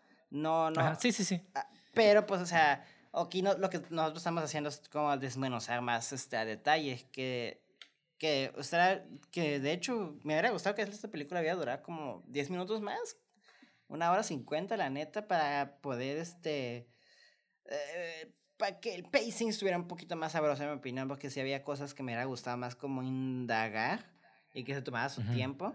Pero pues, este, o sea, dentro de lo que cae la película, siento que hizo un excelente jale, güey. La neta, este, cerró todo muy muy, muy sabroso la cinematografía, que es algo que no sé si vamos a hablar más adelante, pero es algo que me sorprendió un putero la iluminación, güey. O sea, visualmente esta película está muy chingona. Algo que también admiro mucho esta película es cómo usaron los miniatures, las miniaturas. La ciudad en sí está, me gusta que se sienta hasta teatral, ¿no? Como que no sé, güey, esta cura me gustó mucho, mucho, mucho el de la lección de arte, me gustó mucho las escenografías, las cámaras, digo, la, los movimientos de cámara y todo. Se me hizo como muy... Me dejaba respirar, ¿sabes cómo? Y no sentía que era como mucho... corte, corte, corte. Entonces algo que, que aprecié mucho. Y digo, el CGI creo que no... Sí se ve medio piterón. Pero pues creo que es algo que pasa, ¿no? Porque todo lo demás está muy precioso. Que, que, que creo que por eso resalta un poquito el CGI, pero pues ya también fue producto de su tiempo, ¿no? Sí, sí, 98. Y de, y de hecho, mejoró en el Director's Cut, que es posiblemente el que viste. Simón. el, e, e, el otro estaba peor, el original estaba peor. Entonces, ajá. Y de hecho, hablando del origen de los habitantes, y ahora sí como saltando del otro lado, realmente no hay una explicación exacta de dónde vienen, porque pues no, en la película no lo explican. Pero eh, digo, tanto el director como el co-guionista David Goyer tienen cada uno su, su explicación de por qué, posible, de dónde posiblemente vienen las personas. Mm. La primera es eh, en la historia original, según el director, él creía que los humanos habían sido pasajeros a bordo de una nave espacial interestelar que fue capturada por los extraños. Ok. O sea, no, no, ajá, o sea, se me hace cool, o sea, no se me hace como nada, Original. se me hace muy, se me hace muy sci-fi así demasiado, como que Sí. es como el, el, el tropo más, más común, nave espacial, llegan aliens. Y el segunda, la segunda explicación es Goyer, que favorece un enfoque un poquito más espiritual. Él supone que los humanos están muertos y que Dark City es una especie de purgatorio, formado por personas que los extraños han seleccionado o secuestrado a diferentes épocas de la historia. Mm. Ajá, entonces, digo, el que tiene para mí más sentido es el primero, que fueron capturados. Pero también funciona, ¿eh? O sea, podría funcionar el hecho de que. Por eso también daría explicaciones por qué la temporalidad de todas las cosas. Sí, no sé, fíjate. Prefiero ninguna de las dos. creo que dejarlo como ambiguo, creo que me da. Me gusta más, sinceramente. Realmente. Sí, sí, sí. No me atrapó. Creo que dentro de las dos cosas, creo que son las cosas muy obvias, como que la religión limbo. Y dentro de los sci-fi, espacio abordado por aliens, ¿sabes cómo? Sí, sí, sí. O sea, pero nada más estoy. Estamos hablando de. de, que, de dónde podrían venir. O sea, no, no, es claro, claro. que- No, yo entiendo eso. Es... digo, por lo mismo no lo puse en la película, porque obviamente es mejor no saber. Ajá. ¿Sabes qué? Para mí, yo, yo, yo, la verdad, sinceramente, como yo lo entendí por la película, es de que fueron secuestrados. Sí, definitivamente. Yo también pienso eso. Sí, como tu típico clásico alien adoption, pero acá como masivamente, ¿no? Como que Sí, nomás, sí, como que nomás se llevaron una parte de Estados Unidos, ¿no? Simón. Como que nomás se llevaron a, iba a decir Detroit o New York, y ya. Ándale.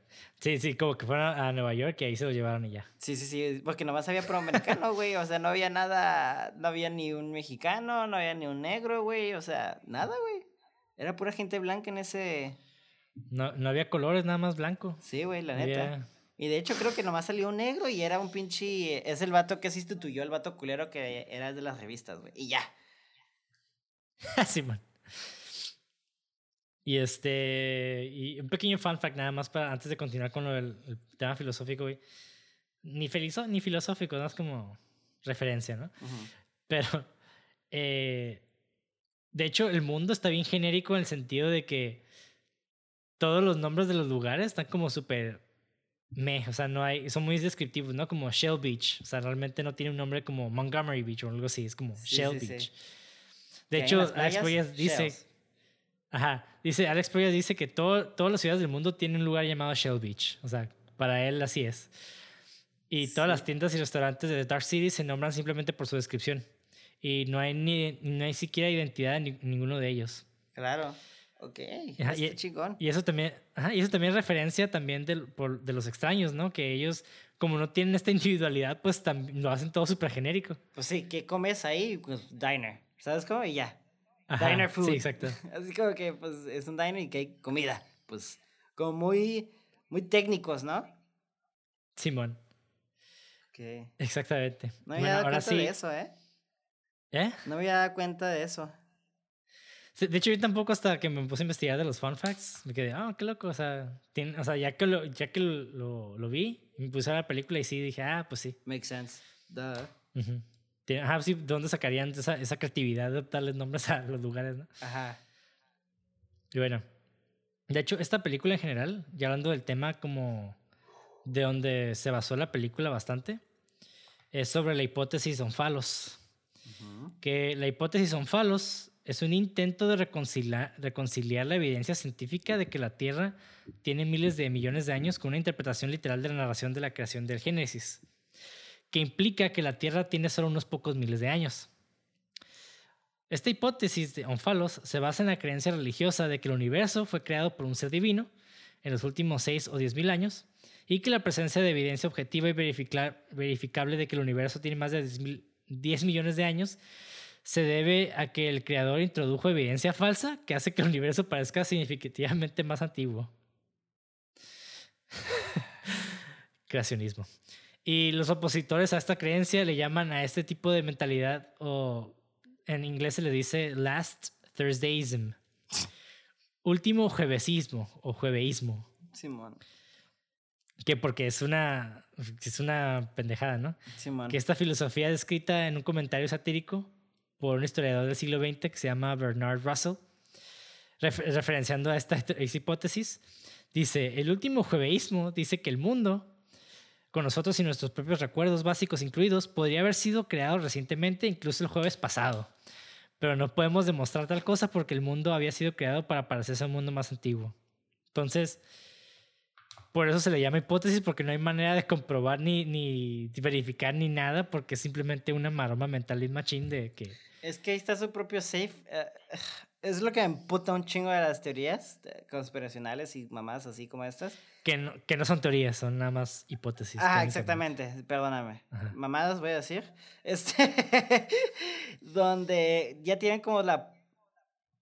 Están como anti-comprobadas, no se pueden ah, no comprobar, ¿sabes? Como por ejemplo, es que se creó ayer, pero porque tenemos memorias de hace un chingo de años. Es como, no mames, güey, o sea, no das pie al argumento con eso, ¿sabes? Como, como que están bien seguras, no sé, como bien tidy up, ¿sabes cómo? Simón. I hate him. sí, entonces esta, ahora sí que estos, estos elementos del doctor, o sea, lo que, lo que escribió y también este tipo de creencias onfálica, digamos, o religiosa, creacionista, pues dio pie a, a construir este mundo de Dark City. Ya escuchando sí- podcast, güey, sí está bien religiosa la película, ¿eh? ¿Eh? Sí está bien religiosa la película. Digo, no intencional, o quizás. Digo, no, la, no es como, pro- promover la religión, creo que es algo muy Sí, no, chingón no, en la no, película. no es propaganda religiosa, no es propaganda religiosa, pero sí tiene definitivamente paralelismos con, con estas narrativas. Simón. Que está cool, Sí, la neta está curada. A mí sí me gusta. Simón. Digo, no creo Digo- nada de eso, pero eh, siempre es algo muy... No sé si la palabra adecuada es llamativo, pero interesante como escuchar cosas bíblicas, ¿sabes cómo? Pues es que es parte también de nuestra cultura. O sea, realmente Claro. nosotros, eh, como humanidad, desarrollamos estas historias para dar, para entender y para dar un orden a, a la civilización, ¿no? Como hacernos, elevarnos más allá del, del digamos, del sujeto animal. Simón. Somos más allá que los Entonces- animales, pues. Sí, ya que se desbordaran hipótesis como estas, pues es otro pedo, ¿no?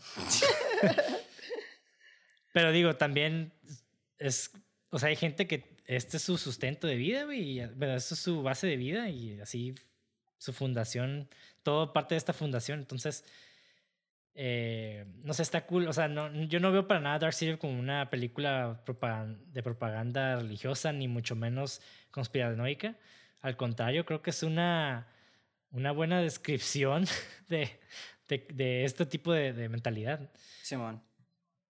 Y está cool, o sea, no, no tiene por qué tener una, una agenda las películas. Tienen- Sí. Pueden nada más ser descriptivas y ya. Sí, y es locurada, que de hecho esta película lo se nota que su agenda era contar una historia, que debería ser la agenda de cualquier de todas las películas en mi opinión, pero está chingón ver cómo ellos realmente sí se agendaron a esa agenda, valga la redundancia. Entonces se agendaron. y bueno, ya, ya para terminar de, de cerrar, ahora sí que las influencias de esta película, güey. eh, pues obviamente se nota bien cabrón las, las referencias a las películas noir de los 40s y 50s. Claro.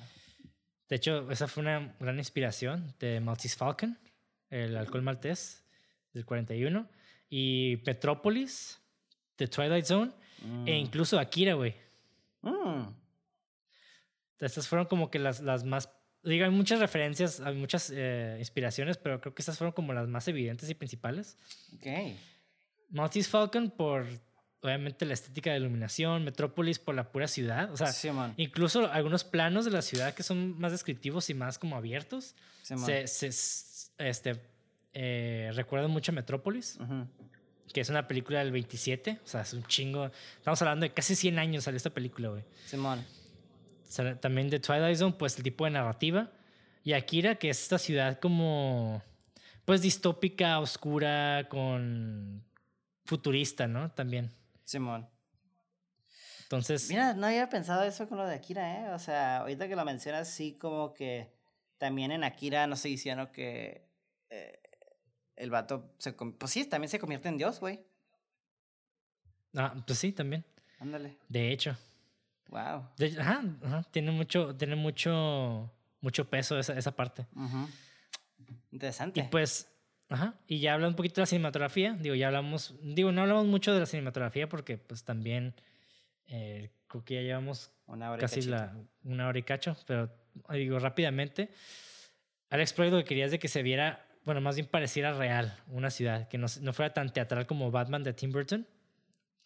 Que, perso- que, perso- que personalmente creo que sí cae casi casi en eso. Yo siento que sí ¿Sí? se siente teatral hasta cierto punto. Eh, Así como en las vistas panorámicas sí se siente como muy teatral. Que me gusta mucho eso, de hecho me gusta más eso. Sí, sí, no, sí. O sea, es que hay partes. ¿Sabes que cuando son panoramas, así como long shots o tomas planos como de la ciudad toda largo, se siente teatrales porque se nota mucho que es una miniatura, ¿sabes cómo? Ajá. Pero cuando ya son sets, como por ejemplo, cuando ya hay carros físicos, no se siente, o sea, sí se siente teatral por la luz, pero se siente más real, que creo que es a lo que iba, ¿sabes cómo? Pero sí, no, yo estoy completamente de acuerdo. De hecho, yo pensé que era su meta hacerlo bien pinche imperial, güey, para que se sintiera como una realidad falsa, pues. Pero. Sí, no, de hecho sí, se siente, e- era su método, perdón, su objetivo de hacerlo que se sintiera real.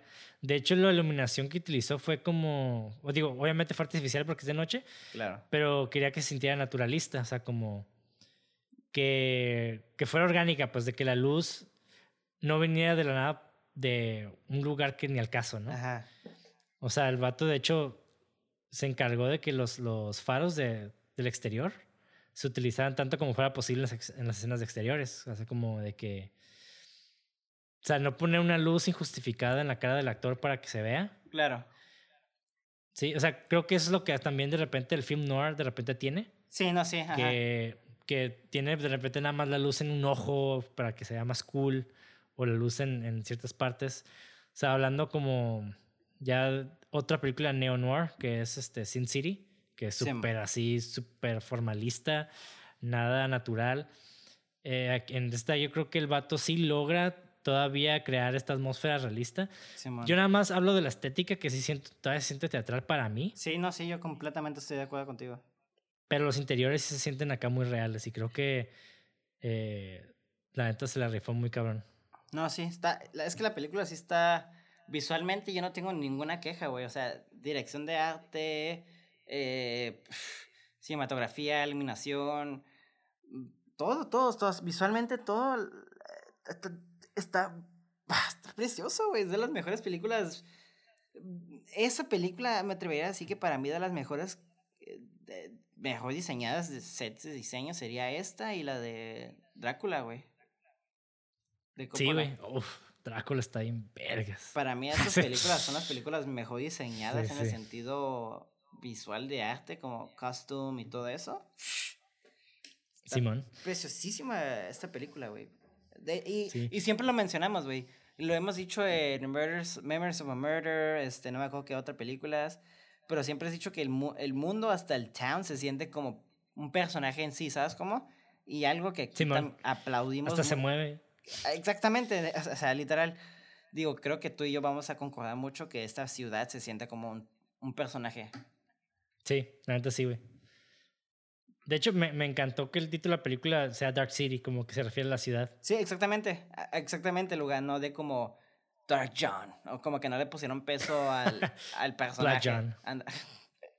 Yo ent- pero no, pero sino como la ciudad en sí, ¿sabes cómo? Ándale, exactamente. Sí, sí, sí. Y fíjate, digo, ese fue un fanfa que, que, que encontré hace poquito, que tengo que verificarlo, pero igual, de hecho, de planos, hablando de la, longi- de la duración, el plano promedio de esta película eh, tiene 1.8 segundos, güey. Que eso significa que hay un corte cada dos segundos. Ok, es bastante tiempo. No, de hecho no. Uno, dos, cada corte, uno, dos, corte, uno, dos, corte. O sea, es No, rápido. pero en el sentido, bueno, Ok, creo que me estoy yendo muy extremo, pero estoy acostumbrado a cortes más rápidos, yo creo. Como la, la película de Taken. No, no, pero, o sea, lo que habla esta de, de aquí es de que, digo, Taken tiene cortes más, perdón, planos más largos, pero digo, en escenas de acción sí los cortan muy rápido. Ajá. Pero lo que yo hablo es de que en, en toda la película, en promedio, cada plano es, más o menos es de 1.8 segundos. Ah, o sea, ya, toda ya. la película. Sí, sí, sí. Por eso también yo me quedé, a lo mejor por eso también sentiste el pacing raro. Sí, fíjate. Ajá. Puede ser. Sí, sí. Porque sí hay partes muy lentas, pero están usando muchos cortes, ¿sabes cómo? Sí. Ok. Entonces también eso, también eso puede ser el porqué, ¿no? sí, sí, sí. Pero sí, o sea, esta película tiene una de las de, lo- de longitudes de plano promedio más cortas de cualquier producción narrativa moderna. güey. Eso es No lo mames, interesante de esta película. Ajá. Y no se siente, la neta yo no lo sentí, güey. Pero yo no sé si decir que esto es algo bueno o malo, nada más como un fun fact. Creo Pues, que Pues es, nomás. tal vez, sí, ajá, yo tal vez hubiera hecho algo diferente ahí, pero pues, está interesante eso. Sí, fíjate. Ahorita que lo pienso, sí hay muy. Porque hay partes donde sí hay muchos cortes, güey. Sí, güey. Ah, qué interesante. Pero imagínate cuántos pinches planos tiene esta película. güey. no es para darte una idea. Uf. Pero bueno, con eso concluimos. El... Ah, no es cierto, faltan los fun facts, güey. Ándale. Los fun facts ya se me están pasando. Nada más te, aventaste uno y dijiste, ya, la verga. Sí, uno. Ok, ya con esto terminamos la parte de este episodio que de analizar la película. Ahora siguen los fun facts, los datos curiosos. Punto número uno. Varias piezas del set, incluidas las utilizadas para la persecución en la azotea, se vendieron en la producción de Matrix al final del rodaje. güey. ah, mira. De su puta madre, güey. Punto número dos. Hubo muchos anacronismos eh, deliberados para dar. Ah, perdón, otra vez. Hubo muchos anacronismos deliberados para dar al espectador una sensación de confusión sobre el periodo de tiempo de la película. Digo, eso es. Creo que hasta lo dice la película, ¿no? Sí, sí. Punto número 3. New Line Cinema obligó a Alex Proyas a incluir la narración de apertura de Kiefer Sutherland, que revela varios elementos importantes de la trama. Proyas se opuso diciendo que era innecesario y posteriormente eliminó la narración de la edición de, de su corte director. Pero pues se quedó en la, en la theatrical release, que en la original. Ujú. Punto número 4. Se construyó una versión de gran tamaño de la jeringa del Dr. Shraver, aproximadamente de un metro de largo, para los primeros planos de la aguja que se extendía para que los detalles de la superficie fueran visibles en el plano focal del lente de la cámara. Que es algo que hicieron también en ah, El Señor de los Anillos. Hicieron Sí, un sí, anillo bien sí. grandote, güey, Sí, para ver los detalles de las- la inscripción. sí, wow. Punto número 5. Alex Proyas tuvo la idea de que los edificios cambiaran y crecieran mientras el crew movía piezas del set durante el rodaje del cuervo. Ah, O sea, vio cómo estaba moviendo todos en, en la película del cuervo los, el set y dijo, ah, o sea, para la siguiente película quiero que estén cambiando los edificios en la película. sí, sí, sí, sí, qué chingón. Como Doctor Strange, básicamente, pero más chingón. Simón. Punto número 6. En su comentario de Blu-ray para la película del Cuervo, Alex Proyas recordó que tuvo la idea de Dark City en su cabeza mientras filmaba El Cuervo. Más tarde declaró en, un momento no relacionado que él y Brandon Lee a menudo se tomaban descansos en la filmación en un cine, local y hablaban sobre proyectos futuros que les hubiera gustado hacer juntos después de que se completara la filmación del Cuervo. Entonces, se puede suponer que Brandon Lee habría interpretado al personaje principal de John Murdoch en Dark City si no hubiera ocurrido su fatal accidente. Mm. Sí, porque yo escuché algo muy interesante en la entrevista que te conté, que conté al principio, de que la película se, ter- se terminó como en el 96 y salió hasta en el 98, si no me equivoco, 96, y que, eh, porque la película estaba testing muy mal y estaban recording, recording, recording y así. Entonces que salió hasta quién sabe cuándo, por eso también pasó lo de Matrix y todo eso. O sea, estuvo mucho tiempo Mm, como cocinándose, por así decirlo. Simón. Sí, Luego- pues suele pasar, güey. Luego te mando la entrevista para que la pongas como en, en, en los posts. BTS. Sí, porque sí está, se me hizo Va. muy interesante esa, esa plática del güey. Va, me lo mandas. Y un besito Punto número 7. Alex Proyas escribió el papel de Mr. Hand especialmente para Richard O'Brien. también. Hmm. Punto número 8. Roger Ebert llamó a esta película la mejor película de 1998. Ok. De hecho, fun fact, eh, que no, que ot- otro, digamos, sub, sub fun fact, es de que, y es que no lo noté, güey, pero esta película, de hecho, le fue súper bien con los críticos, pero no le fue tan bien en taquilla, o sea, apenas recuperaron lo que invirtieron, entonces no fue como un éxito. Sí, es como una cult classic esa película, ¿no? Pues sí, güey, realmente no es una película muy famosa, eh, digamos, con las masas. Creo que la gente que le gusta mucho este cine, pues sí lo conoce, pero realmente no es una super... no una, o sea, cualquier persona le dices Matrix y ya en chinga sabes qué pedo, pero le Sí, man. dices Dark City y mucha gente se va a quedar qué pedo. No. ¿Eh? Ajá. Ajá. Al menos que seas un hombre de culto como nosotros dos. Ah. Ah. De, de, ci- de cine, de cine bueno. de cine bueno. Cine de arte, mamón. Bien mamón. Yo no soy cineasta, soy Ah. cinéfilo. ¡Ah! Cinéfilo, güey. Lo dije mal, güey. Punto número 9. Algunos le han preguntado a Alex Proyas por qué los extraños no se deshicieron antes de Valensky, el ex, inve- el ex investigador que se volvió loco y sabe que algo sobrenatural está sucediendo. Mm, el director pregunta. señala que dejarlo en el experimento fue algo así como un experimento en sí mismo, para ver cómo reaccionaría Valensky y cómo reaccionaría la gente ante él. Mm, O sea, como que... Parte del experimento. El límite. Ajá, exactamente. Ok. El loco, güey. Que de hecho este personaje, digo, más allá de, de, lo- de los conspiranoicos y demás, estaba, estaba viendo un video en Facebook precisamente con un amigo psicólogo, lo compartió. Ajá. Y, a- y esta persona, no, no sé quién era la verdad, estaba hablando acerca de los místicos. Y decía acerca de que el místico conoce la verdad del mundo, pero su tragedia radica en de que el vato, el vato tiene que pretender que no sabe la verdad, tiene que vivir una Mm. mentira. Entonces su vida siempre va a ser muy complicada. Entonces es- me recordó mucho este personaje porque este güey sabe, ¿Qué pero pedo? pues no puede hacer nada al respecto, güey. O sea, tiene que vivir con la verdad, pero jamás le van a creer, jamás va a, hacer va a poder hacer nada al respecto, güey. Entonces esta es la tragedia de ese personaje también. Sí, sí, sí. It's fucking crazy. Sí, güey. Punto número 10. Alex Proyas dice, y cito, mientras estemos sentados aquí en esta sala grabando este diálogo, quién sabe si realmente experimentemos el día más temprano hoy o si fue solo un recuerdo falso, no lo sabes. Lo que significa que si estás leyendo esto por la noche es posible que tengas algo que, de qué preocuparte. También menciona más adelante cómo la idea de inyectar recuerdos y controlar cosas con la mente podría convertirse pronto en una realidad con la tecnología adecuada. Tan, tan, tan. Tan, tan, tan. Yo obviamente estaba mamando el vato, pero pues. sí, hay gente que se va a quedar, ¿What the fuck? Punto número 11. Cada lugar de la ciudad era un set construido. Nada fue filmado en locación.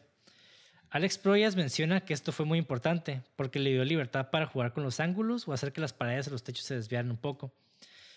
Esto también fue diseñado para afectar psicológicamente a la audiencia. El director encuentra mucho más efectivo cuando un escenario es útil en lugar de grandes escenarios con miles de extras. Mm. Toma la, misma postura sobre los efectos de computadora, cómo los efectos, ah, cómo los efectos funcionan mejor si son parte de un todo y no en su totalidad. Interesante. ¿Qué pasó Sí. cuando hizo Gods, Gods of Egypt con eso? Eh, era una persona diferente en ese entonces ya, güey. ya sé, ya sé. estoy Lo, lo consu- lo consumió el dinero. Punto número 12. Este fue el debut de Melissa George en una película. Ja, Melissa George ah, La prostituta, me era, imagino. ajá, May, era la prostituta, exactamente. Punto número 13. Alex Proyas no está seguro de cuál es la funcionalidad de la cara que cubre el reloj de los strangers o de los extraños. Supone que es representativo de un rostro humano, lo que los extraños están tratando de descifrar con sus experimentos. Y menciona que le recordaba mucho al mago de Oz. Sí, sí, cierto. Sí. Que para mí, fíjate que a mí me recordó mucho al dios Cronos. ¿El tiempo? Sí, güey. Porque Se se me- está como acabando, ¿no? que. Ajá, como que siento que ahí el, el dios, el padre de este güey era el tiempo. No sé, viéndolo de una, manera muy mitológica. Sí, me dio como que esa impresión. Sí, sí, sí, sí. I can see it. Pero pues, sí. Hace- Está cool, está cool como que cada quien interprete eso, ¿no? El vato nomás lo puse porque se veía cool, yo creo. Cara ahí. Se ve mamador. Hay que ponerse chingada. Punto, punto número 14. Alex Proyas menciona que sabía quién era Rufus Sewell antes de, de Dark City, o sea, el actor principal. Pero también reconoce que la mayoría de las audiencias no lo sabían en ese momento. Sintió que era importante que Murdoch fuera interpretado por alguien que la gente no reconociera o que ya entendiera quién es. Esta fue una elección consciente, dado lo poco que Murdoch sabe sobre sí mismo y lo poco que la audiencia sabe sobre el personaje también desde el principio. Claro. Makes sense. Qué chingón. Sí. Punto número 15. Los comentarios recibidos sobre las primeras proyecciones de prueba de Dark City fueron tan disímil- ah, disímiles que Alex Proya se dio cuenta entonces de que su película nunca sería universalmente apreciada o incluso comprendida. Quería hacer una película que estuviera abierta a la interpretación, pero también entiende cómo el estudio tiene que ver una película, que busque la mayor audiencia posible. Continúa explicando con qué facilidad puede medir la opinión de la audiencia cuando está viendo la película. Y cito, sabía que estaba en problemas cuando miré al otro lado del pasillo y vi un par de tipos en particular que, que en realidad no estaban ahí, no estaban en la película. Después él dice que nadie abandonó, abandonó la sala, solo había una sensación general de no entender qué estaba pasando. Pero ella señala que esta fue la primera vez en su carrera que alguien le dijo que tenía que hacerla más obvia y tonta, o sea, dumb it, dumb it down. Damn. El director había escuchado esta expresión antes, pero nunca, nunca pensó que un estudio se la diría a un director. Continúa explicando su teoría que, y cito, no todas las películas tienen que atraer a todos.